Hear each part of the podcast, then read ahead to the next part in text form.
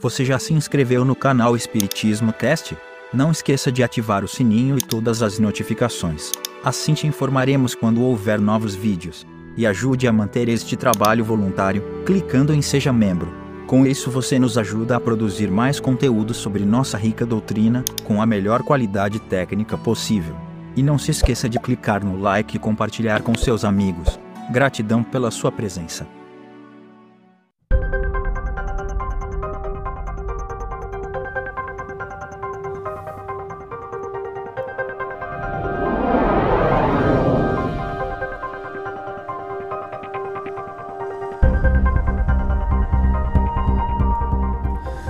Olá, meu amigo, minha amiga, como é que vocês estão? Sejam bem-vindos a mais um episódio onde estudamos o livro Perispírito do professor Zalmiro Zimmermann. Hoje o assunto é reencarnação, perispírito e reencarnação. O que, que tem a ver uma coisa com a outra ou onde estes assuntos se entrelaçam? É um estudo bem longo, então fique confortável aí para que a gente possa é, estudar da melhor maneira possível iniciando o capítulo 12. Vamos então, sem demora, perispírito e reencarnação. Papel do perispírito no processo reencarnatório, como não poderia deixar de ser, é fundamental. Com efeito, psicossoma, com suas propriedades e funções, comanda o desenvolvimento ontogênico já a partir dos momentos iniciais em que, após o choque biológico provocado pela ruptura da película que envolve o óvulo, pelo espermatozoide, Fecundação: chega o elemento masculino ao centro da célula feminina, soldando-se os pronúcleos. Concepção: propriamente, em uma estrutura matriz e deflagrando, assim, processo embriogênico. Entende-se que é nesse instante, da concepção, que se verifica, normalmente, a ligação do corpo espiritual à estrutura embrionária, que, então, passa a desenvolver-se segundo as linhas de força projetadas por aquele. Olha que interessante. Então, o perispírito começa a se unir com o corpo físico no momento da fecundação. Isso é muito importante porque é, quando você percebe que na fecundação existem, né, o, o espermatozoide fecunda o óvulo e aí tem um embrião e as células começam a se multiplicar, é uma célula de um tipo só. E conforme essa multiplicação vai acontecendo, essa mesma célula né? Uma célula tronco começa a ser cabelo, outra célula começa a ser fígado, outra célula começa a ser pele, entende? Na, na biologia não tem nenhuma ainda explicação por que, que as células que são exatamente iguais começam a se multiplicar e transformarem-se em outras células. Quando a gente entende que o perispírito é, é ligado a partir da fecundação, aí lembra que a gente já estudou que o perispírito ele é um modelo organizador biológico, né, como fala o Dr. Hernani Guimarães Andrade, ele serve de molde para o corpo físico que vai sendo formado, né? Mas vamos continuar. A união alma-corpo começa na concepção, mas só é completa por ocasião do nascimento, ensina o codificador, né, o Kardec.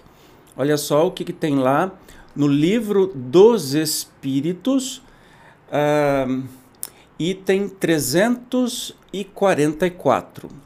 Quando o espírito tende a encarnar num corpo humano em vias de formação, um laço fluídico, que mais não é do que uma expansão do seu perispírito, o liga ao germen que o atrai por uma força irresistível, desde o momento da concepção cedilha maiúsculo O, sob a influência do princípio vitomaterial do germen, perispírito, que possui certas propriedades da matéria, se une, molécula a molécula, ao corpo em formação, donde o poder dizer-se que o espírito, por intermédio de seu perispírito, se enraiza, de certa maneira, nesse germen, como uma planta na terra.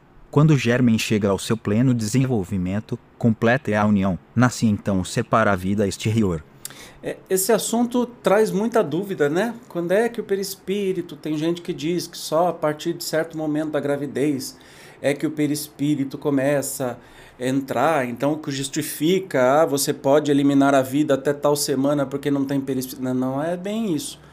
Né? O que nos ensina Kardec, os espíritos, né? E o que a gente está aprendendo aqui com o professor é justamente que começa a ligação no momento da fecundação e esta ligação só é finalizada no momento do nascimento. Gravou? Vamos para frente. Obviamente, não há dois casos idênticos de reencarnação. Cada espírito é um universo com sua história própria, a atrair recursos e possibilidades que dizem com sua exclusiva necessidade evolutiva. Todavia, alguns autores espirituais, buscando auxiliar-nos o entendimento em assunto de tão magna importância, trazem-nos relatos que bem podem ser aceitos como paradigmas, ainda que não abrangentes da maioria das situações. Nesse contexto, a pena magnífica de André Luiz e a sensibilidade ímpar de Francisco Cândido Xavier presentearam-nos, em 1945, com a obra Missionários da Luz, em que são trazidas à luz informações inéditas acerca do processo reencarnatório. Então agora a gente sai de Kardec, né, e vai para os exemplos trazidos, é, no caso aqui, no livro Missionários da Luz, psicografado pelo querido Chico. Quem nos traz as informações é o André Luiz. Não é que é assim para todo mundo, isso é só um exemplo do que pode acontecer. Os capítulos 13 e 14 da citada obra indicam, em especial, algumas etapas que seriam as comuns em caso de reencarnação especialmente assistida. Então, especialmente assistida. E que com outros subsídios poderiam ser vistas. Estudo prévio da situação kármica do reencarnante pelos espíritos construtores, entre aspas, mestres espirituais para quem a genética já não guarda nenhum segredo.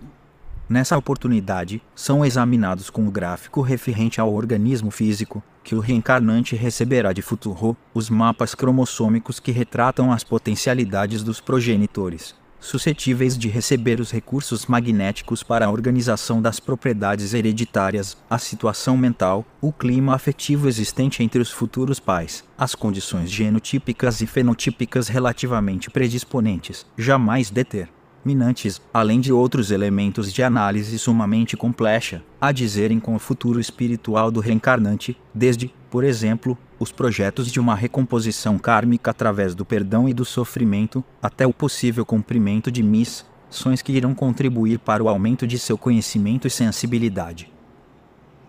Estabelecidos os planos gerais para a reencarnação programada, qual, de acordo com o mérito do reencarnante, poderá contar com o auxílio não só de um protetor individual o chama do guia espiritual, designado para acompanhar, Lu de perto nos primeiros sete anos, ao menos, mas de inúmeros outros amigos espirituais, tem início o trabalho de condicionamento mental do reencarnante, a fim de que se livre de pensamentos que possam prejudicar o processo de retomada da forma física. Então aí começa a ter uma descrição do mundo espiritual né, que tem pessoas, espíritos especializados em manipular a, a, a genética daquele espírito para que nasça com as características necessárias para a evolução moral, não é? Seja ela do que for. Pode ser com uma deficiência física, com uma doença mental, ou com uma vida saudável, sadia, rica, enfim, os desafios são imensos. Então, é um exemplo de encarnação assistida, não significa que todas são assim. Consegue compreender as, as nuances das palavras? Oportuno ressaltar que, com relação aos fatores suscetíveis de prejudicar um programa de renascimento, alinham os autores espíritas várias situações impeditivas do desenvolvimento regular do processo, destacando-se, entre outras, o antagonismo consciente ou subconsciente dos pais, resultante, na maioria das vezes, de reminiscências de outras vidas.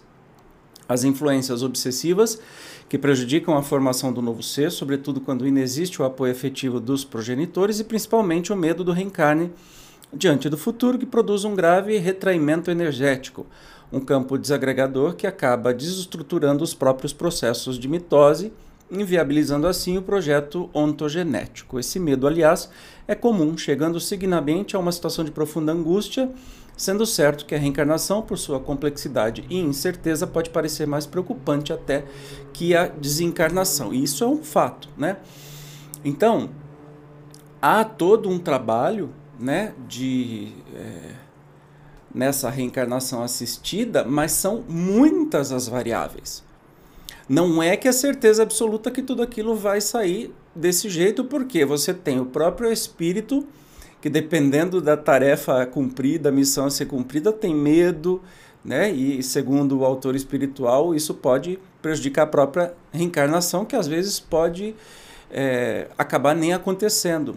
Quando há os abortos espontâneos, por exemplo, pode ser por causa da rejeição da mãe também, porque é um espírito que tem que aceitar um outro espírito em seu corpo e se desenvolver. E se tem um trabalho para ser desenvolvido entre eles, né? As chances são grandes de haver uma rejeição natural do corpo da mãe a esse espírito inimigo que vai reencarnar como seu filho e tantos outros aspectos que, que são variáveis. Então isso fica muito, muito claro aqui, mas vamos continuar. Preparado espiritualmente, passa o reencarnante, sob o influxo de comandos superiores, a exercitar-se na mentalização da futura forma fetal, a fim de facilitar o processo de redução perispirítica que deve se seguir, ao mesmo tempo em que se processa a ligação fluídica direta com os futuros pais, ou, se for o caso, com a futura mãe. E à medida que se intensifica tal aproximação, o reencarnante vai perdendo os pontos de contato com os veículos que consolidou na dimensão espiritual Semelhante operação é necessária para que o organismo perispiritual possa retomar a plasticidade que lhe é característica, ainda que tal serviço imponha algum sofrimento, elucida André Luiz. Então, lembra que a gente estudou que o perispírito tem uma capacidade plástica, né? Ele é indestrutível, mas ele é maleável plasticamente. Na hora do reencarne, que dura, né? Nós temos aí a maioria nove meses esse perispírito também tem que ser, vai se reduzindo para se acoplar ao corpo do feto, né, do bebê em desenvolvimento. Então esse processo demora muito tempo, é muito delicado e com certeza o reencarne é infinitamente mais angustiante do que o desencarne. O desencarne a gente pode até é, saber como que vai ser dependendo do que, que a gente vive, se a gente não é materialista e tudo mais. Agora, o reencarne é sempre mais angustiante, né? não tem jeito como fugir, mas faz parte do nosso processo de aprendizado. Etapa seguinte diz com o trabalho de redução do perispírito propriamente executado pelos chamados espíritos construtores. Trata-se de procedimento dos mais importantes apoiado numa das principais propriedades do corpo espiritual, que é a plasticidade, que a gente já estudou varia de caso para caso de acordo com a evolução do reencarnante. Assim, se para um espírito altamente desenvolvido basta a sua própria vontade, em processo de autoindução para chegar a um determinado estado de redução perispirítica, para outros, e constituem a maioria, a intervenção dos construtores surge imprescindível, atuando diretamente sobre o psicossoma do reencarnante, a fim de que se reduza. A respeito, o espírito André Luiz, em outro local, transmite lição valiosa. Então, vocês entenderam? É, sempre quando a gente é mais evoluído moralmente, a gente consegue manipular o nosso perispírito com maior facilidade. Consegue, assim que desencarnar, já se libertar do corpo físico e, e estar consciente, tranquilão do outro lado, assim como consegue controlar o próprio corpo espiritual para um reencarne. Então, o sofrimento vai diminuindo à medida que o nosso conhecimento vai crescendo. Então, vamos ouvir André Luiz.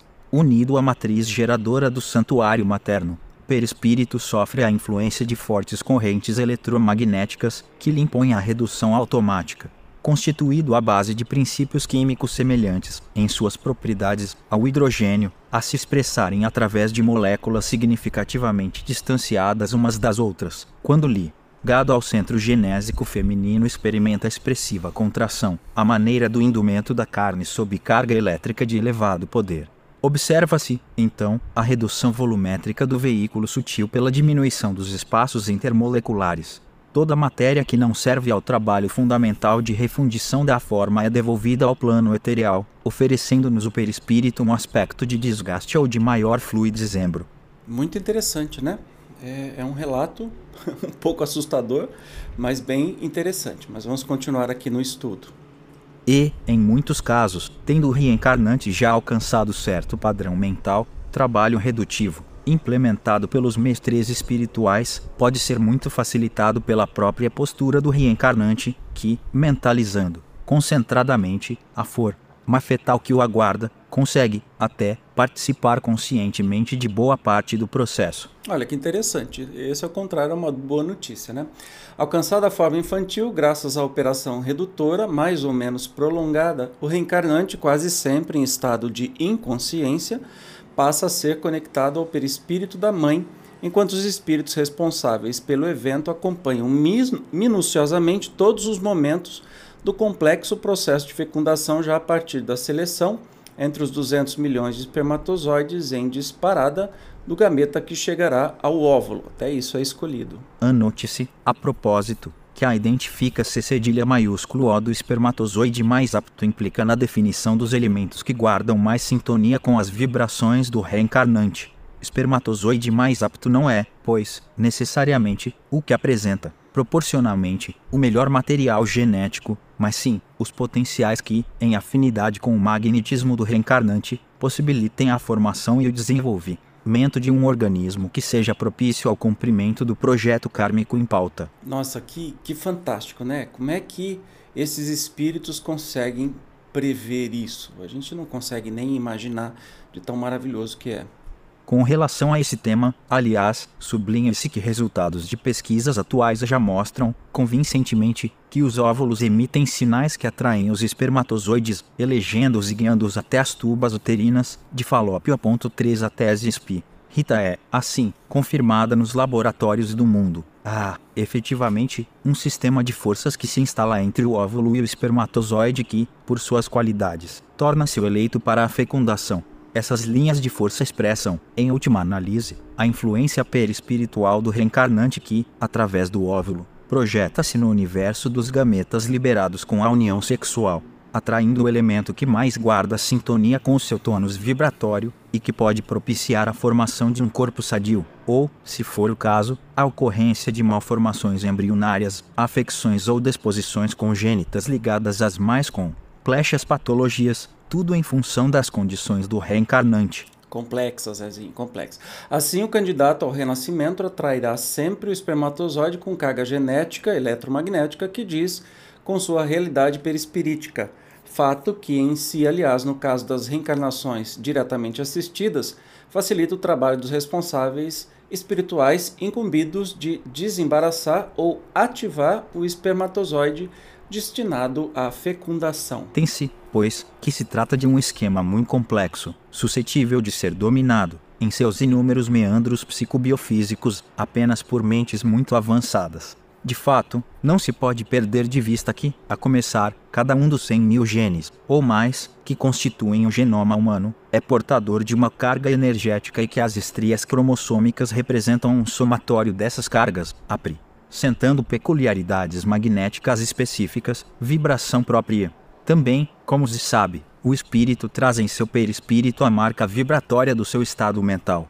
No processo reencarnatório, ao que tudo indica, atuando na célula feminina através do contato perispiritual, o reencarnante transmite-lhe os impulsos que irão resultar na atração do espermatozoide por afinidade vibratória em direção à construção do zigoto e à deflagração da embriogênese, sendo certo que, às vezes, conforme o caso, esse desenvolvimento é diretamente assistido por espíritos altamente categorizados. Olha que interessante, não é que ocorre assim esse esse reencarne assistido, mas pode ocorrer, mas que coisa linda isso, né? Quer dizer, pelo, pela própria energia do perispírito do, daquele que está reencarnando com o corpo da mãe, né, com o perispírito e o corpo da mãe, já envia sinais atraindo o tipo certo de espermatozoide que traz a carga genética para a composição daquele corpo, que necessariamente não é o melhor espermatozoide que tem a melhor carga genética, e sim aquele que tem mais afinidade com o corpo perispiritual daquele espírito que está encarnando. Né? Não, não há milagre. Não, não, reencarnar não é que vai nascer um super-homem, entende? Vai nascer um corpo exatamente aquele que você precisa para cumprir o seu papel em mais um, um processo na, de aprendizado. Né? É muito lindo isso. Superando o choque biológico que marca o ingresso e o posterior alojamento do espermatozoide no óvulo, fundem-se as forças masculina e feminina, convertendo-se aos olhos espirituais em um tenuíssimo foco de luz. Completado o serviço de divisão da cromatina, cuidadosamente executado pelos espíritos responsáveis, a forma reduzida do renascente a interpretar-se, interpenetrar-se com o perispírito materno é ajustada magneticamente sobre aquele microscópico globo de luz impregnado de vida, do dizer de André Luiz, sujeitando-se então a uma prolongada aplicação magnética que culmina com a ligação do perispírito do reencarnante à nova formação. Inicia-se, então, ao influxo de, das forças que dele emanam e do automatismo biológico milenar que sustenta e impulsiona a vida, o processo de divisão celular com a rápida formação da vesícula de germinação. Ao que consta, especialmente críticos comparecem os primeiros 21 dias de desenvolvimento até que o embrião possa atingir sua configuração básica. Durante esse tempo, o reencarnante normalmente permanece estreitamente jun jungido à intimidade materna, alimentando com os potenciais perispiríticos que lhe são próprios a formação dos folhetos blastodérmicos, diz o espírito de Emmanuel pelo Chico Xavier, do livro aqui Pensamento e Vida. Trazendo consigo mesmo a soma dos reflexos bons e menos bons de que é portador, segundo a colheita de méritos e prejuízos que semeou para si mesmo no solo do tempo, o espírito incorpora aos moldes reduzidos do próprio Seracé, lulas do equipamento humano, associando-as à própria vida, desde a vesícula germinal, aspas, amparado no colo materno, estrutura-se-lhe o corpo mediante as células referidas, que, em se multiplicando ao redor da matriz espiritual, como a limalha de ferro sobre o imã, formam, a princípio, os folhetos blastodérmicos de que se o tubo intestinal, tubo nervoso, tecido cutâneo, os ossos, os músculos, os vasos, vírgula desde a fase embrionária do instrumento em que se manifestará no mundo. O espírito nele plasma os reflexos que lhe são próprios. Que lindo, né? E a formação de, da vida só poderia ser absurdamente linda desse jeito e coordenada e não é acaso, nunca foi acaso, né? Graças, pois, à função organizadora do perispírito, processo orienta-se para a construção de um equipamento físico que não só reflete a realidade psíquica do reencarnante, com todos os equilíbrios ou disfunções que lhe caracterizam o estado espiritual, como lhe serve de instrumento melhor possível para que, em nova existência, através de processos de desenvolvimento e purificação mental e de sensibilização, seguidamente dolorosos, consiga, em benefício de sua evolução, melhor harmonizar-se com o bem e a vida. O corpo humano, diz Francisco Cândido Xavier, assume com os nossos delitos o mesmo papel de um mata, borrão com a tinta gravos e os absorve para que possamos nos recuperar dos males cometidos. Que lindo, gente. Que lindo, né? Lembra que eu falei da função organizadora do perispírito? É exatamente isso, né? Porque o nosso perispírito é que vai determinar o corpo que a gente precisa.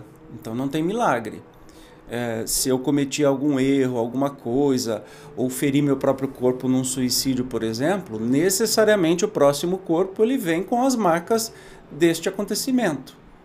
E existem até casos de reencarnação amplamente documentados que trazem isso. Os, as marcas de nascença, os problemas de nascença com memórias de como foi o suicídio. Né? Mas vamos continuar aqui. Processo reencarnatório com a participação consciente do interessado. Refere-se, naturalmente, aos casos dos reencarnantes que já alcançaram uma melhor compreensão da realidade espiritual. Mas, na verdade, isso não é comum. A maioria dos que retornam à existência corporal na esfera do globo, como mostra André Luiz, é magnetizada pelos benfeitores espirituais que lhe organizam novas formas redentoras e quantos recebem semelhante auxílio são conduzidos ao templo maternal de carne como crianças adormecidas. Trabalho inicial, que a rigor lhes compete na organização do feto, passa a ser executado pela mente materna e pelos amigos que os ajudam de nosso plano. Ainda bem, né? Então nem sempre é, o espírito participa da sua própria reencarnação de maneira voluntária. Aqueles que não têm compreensão, e que é a grande maioria de nós, não vai ter essa participação ativa e sim vai essa, essa, esse processo todo vai ser feito pelos amigos espirituais e até pela própria mãe do espírito reencarnante. De qualquer forma, porém, a misericórdia divina propicia em todas as situações a supervisão espiritual superior. Olha lá. A modelagem fetal e o desenvolvimento do embrião obedecem a leis físicas naturais, qual ocorre na organização de formas em outros reinos da natureza, mas Em todos os fenômenos, os ascendentes de cooperação espiritual coexistem com as leis de acordo com os planos de evolução ou resgate, leciona o eminente instrutor espiritual. Aqui tem Vidas Sucessivas, adaptação de uma ilustração publicada na Revista Internacional de Espiritismo de Matão, de julho, junho de 1999. Olha que bela ilustração. Bacana, né? Muito bonito. Mas vamos continuar aqui na nossa leitura, que tem bastante coisa ainda para a gente estudar ainda hoje. Sabe-se que cada célula possui sua individualidade magnética, representando o somatório das forças de seus componentes. O núcleo, já por concentrar a maior parte do DNA, ácido desoxirribonucleico, é a grande usina da vida, reunindo os milhares de núcleos de força, que são os genes, cada qual formando um bloco energético de características próprias. Sua importância é tão fundamental quanto se sabe que representam não só a fronteira, como a ponte entre as dimensões física e espiritual. De fato, como já visto, entende-se que o perispírito do reencarnante, logo após a concepção, é ligado à intimidade da rede genética, passando a influir, comumente sob a assistência superior, no próprio processo de divisão celular. Tal ligação, que obviamente acontece em nível atômico, tem atraído diversos tipos de explicação por parte dos autores espíritas. Jorge André, por exemplo, sugere a possibilidade de que seja o meson, o vínculo de ligação entre a matéria e o espírito, o rudimento perispiritual do átomo. Embora já se conheçam mais de duas centenas de partículas compondo o núcleo atômico, atômico os hadrons, ainda que não elementais, pois que constituídas pelas dezenas de variedades de quarks, estas sim, subpartículas indivisíveis até o momento, os mesons, em seus vários tipos, apresentariam características que permitiriam a suposição de que representem, de fato, a passagem entre as duas dimensões da vida. Os mesons, de qualquer qualidade, leves ou pesados, de carga negativa, positiva ou neutra, escreve o ilustre médico e autor espírita apresentam um inusitado comportamento no núcleo atômico.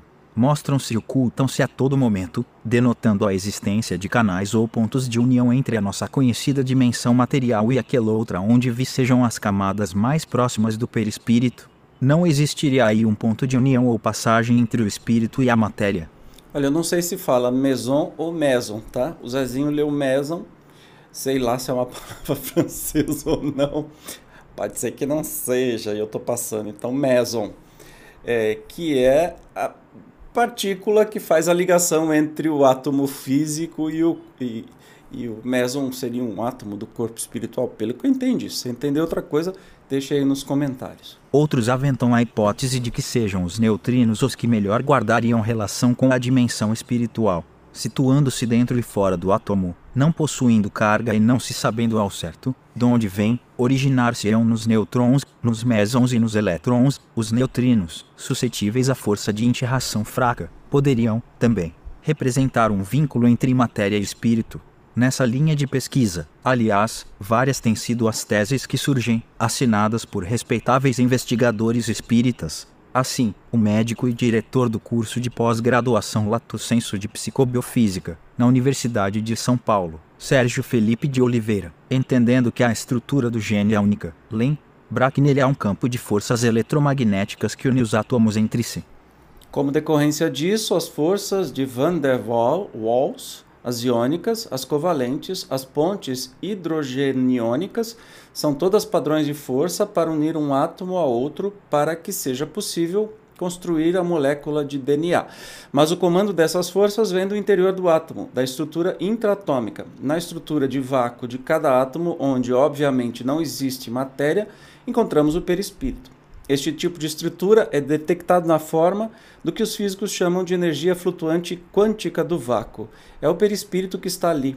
Então, numa estrutura interna, o perispírito vai estar agindo sobre o DNA, induzindo a se abrir ou a se fechar, conforme as ordens do comando vindas do espírito. Que coisa linda! Entrevista publicada na Folha Espírita do nosso querido Dr. Sérgio Felipe de Oliveira, um beijo para o meu amigo Sérgio Felipe de Oliveira. Nossa Senhora, esse, esse homem é fantástico. Aliás, é, acessem Uniespírito e acompanhem o trabalho magnífico desse ilustre, grande médico, pesquisador e espírita também, que você vai se encantar, tenho certeza absoluta. Continuando aqui o nosso estudo, é, olha, é meson mesmo, tá? Se é elétron, pelo, é meson. Vamos continuar. Examinando a força nuclear de interação fraca, Sei sugere o Dr. Oliveira que esta forma um túnel com a força eletromagnética. A força nuclear eletrofraca, por ser intratômica, esta ria mais ligada ao universo do vácuo atômico, e as forças eletromagnéticas, por serem interatômicas, estariam do lado de fora. Entre essas forças formar-se-ia um túnel que liga o lado de dentro com o lado de fora, sendo que as ordens de comando do perispírito vêm por dentro, abrindo ou fechando as alças do DNA, complicado, né? Mas bem interessante. Em síntese, afirma o ilustre, pesquisador que há uma malha eletromagnética extraatômica ligada por uma espécie de túnel com a malha de forças intraatômicas, representada pela força nuclear fraca, a qual, por sua vez, tem ligação com a energia flutuante quântica do vácuo.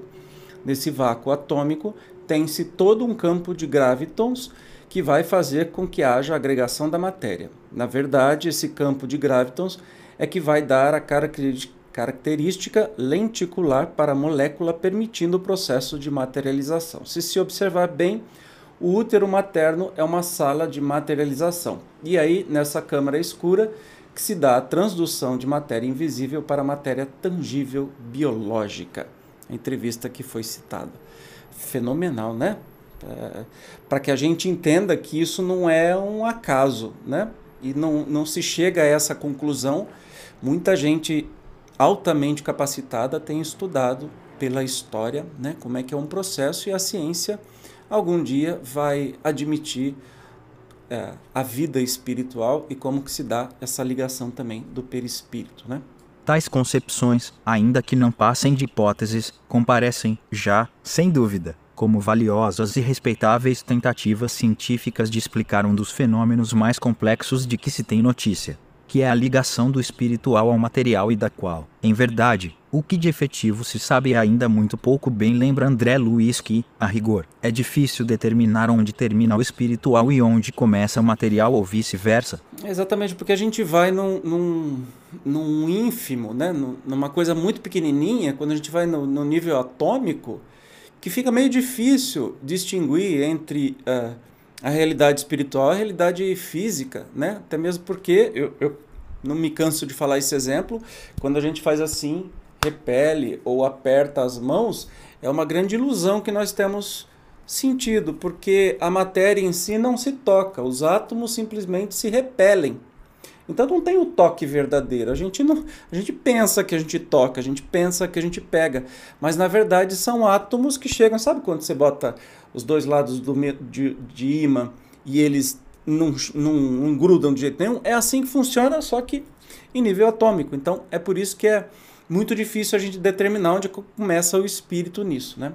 O tempo, evidentemente, terá o, trará o, o entendimento certo de todo o processo. Por enquanto, valorizando os esforços dos que buscam respostas tanto na dimensão física como na espiritual, mas não perdendo de vista o que o conhecimento se faz por etapas e que toda a construção para explicar o ainda desconhecido traz seus perigos, é de mister aceitar, na estrada da prudência, o fato de que os avanços científicos propiciarão, no devido momento, inevitavelmente os recursos necessários para uma compreensão mais profunda e exata da dinâmica perispiritual em todos os processos vitais. Isso inclui, naturalmente, os casos ligados à manipulação genética de tanto interesse nos dias atuais, como, por exemplo, os processos de clonização, de fecundação assistida, bebê de proveta e o de congelamento de embriões criogênico, os quais, embora seu ineditismo submetem-se, infalivelmente, aos comandos da providência.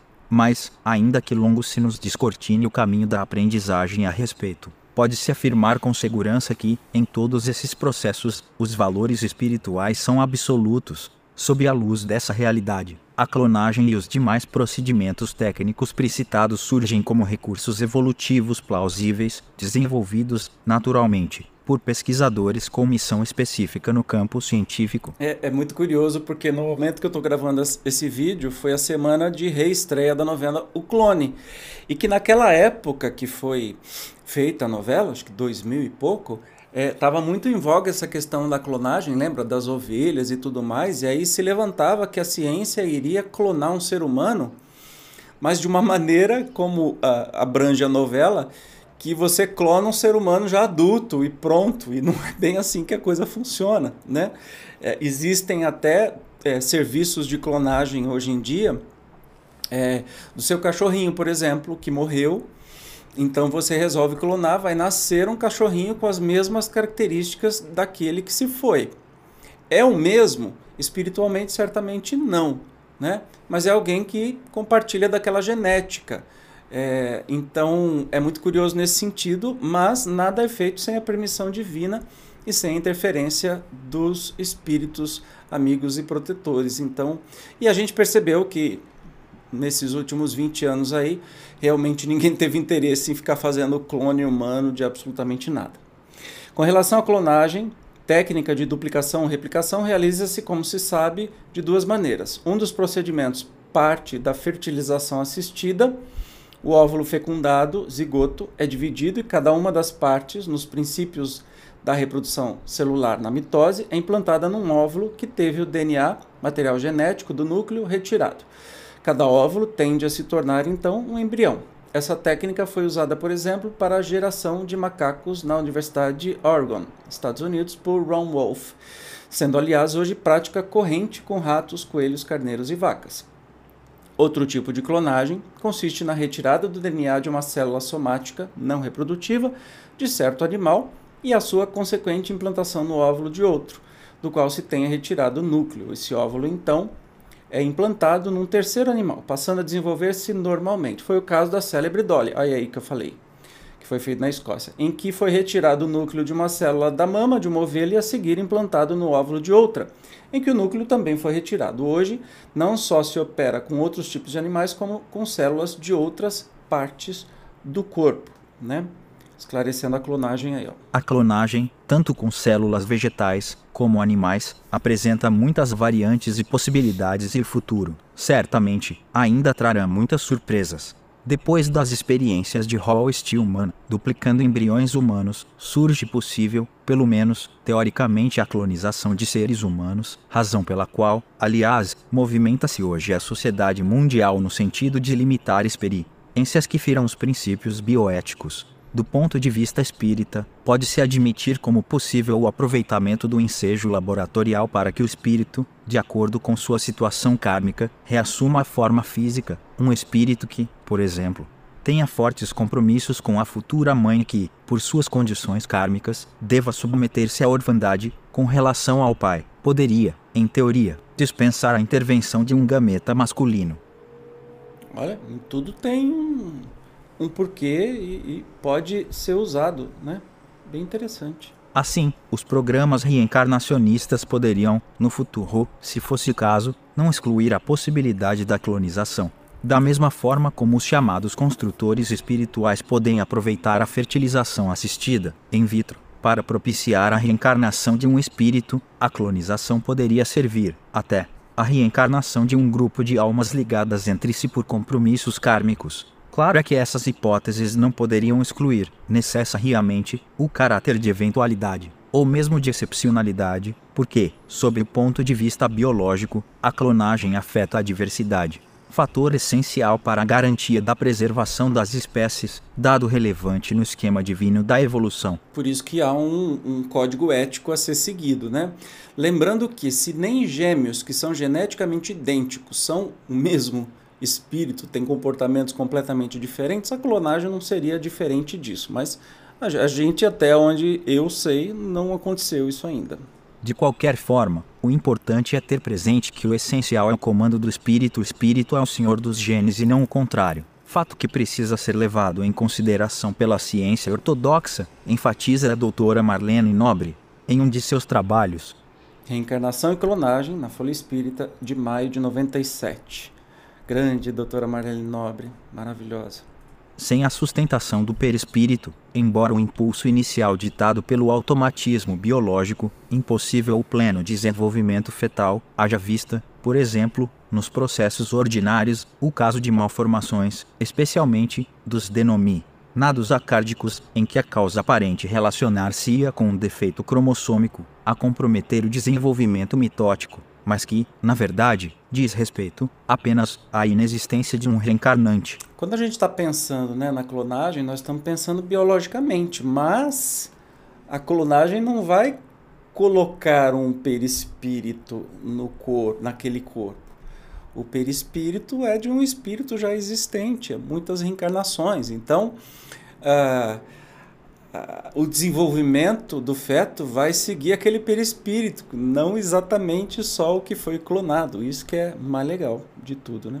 De outro lado, em existindo um espírito que, por um motivo ou outro, estivesse em condições de aproveitar o desenvolvimento de certa clonagem assistida, o processo ontogênico seria, sem dúvida, deflagrado em direção a possível sucesso. Nessa linha, aliás, lícito é considerar que o reencarnante não seria uma mera cópia. O caso dos gêmeos univitelinos, clonização espontânea, ilustra bem o caso. Ah Embora possam apresentar semelhanças quanto ao genotipo, constituição genética, ostentam notáveis diferenças atribuíveis não só às circunstâncias fenotípicas, notavelmente às ambientais, como, principalmente, aos fatores de natureza espiritual que dizem com a condição particular do reencarnante.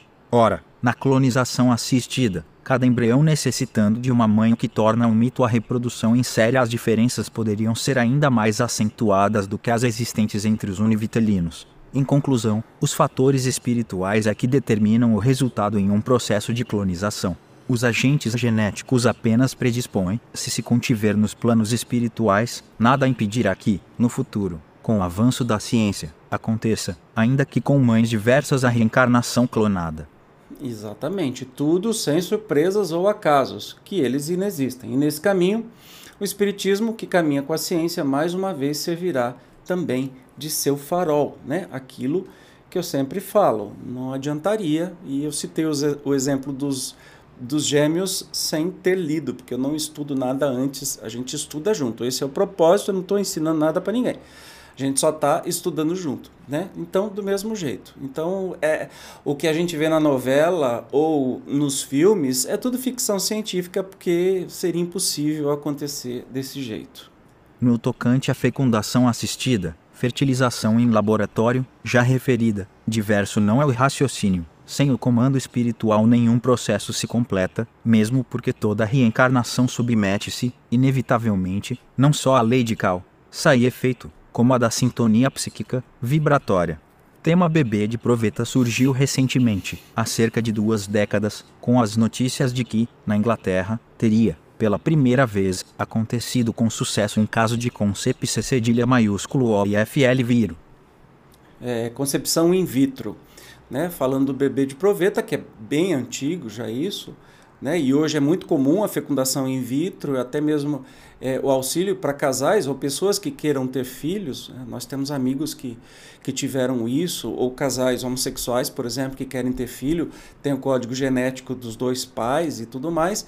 Isso é muito comum e está amplamente aí sendo reproduzido, mas mesmo assim não interfere na questão da reencarnação, entende? É uma manipulação biológica que possibilita a vinda daquela vida, mas o processo todo continua do mesmo jeito. É isso que está explicando aqui nesse trecho. Desenvolveram-se, desde então, as inseminações artificiais humanas, tanto com material genético oriundo do mesmo casal, trabalhado em vivo ou em viro, e servindo de ninho próprio útero da esposa, inseminação homóloga, como com material que não seja, propriamente, do casal, inseminação heteróloga, desenvolvendo-se o feto no ventre da esposa, ou não, caso da chamada mãe de aluguel, objeto, aliás, de discussões de natureza ética e jurídica, mas que, levando se em conta que se trata, também, de uma situação de renúncia, pode representar trabalho de alto alcance espiritual, se bem desempenhado, diz Francisco Cândido Xavier, quando a mulher se dispõe a ser mãe, consciente e digna do elevado encargo de se responsabilizar por determinadas vidas, sem possibilidades próprias para isso, julgamos justo que uma companheira, se possível,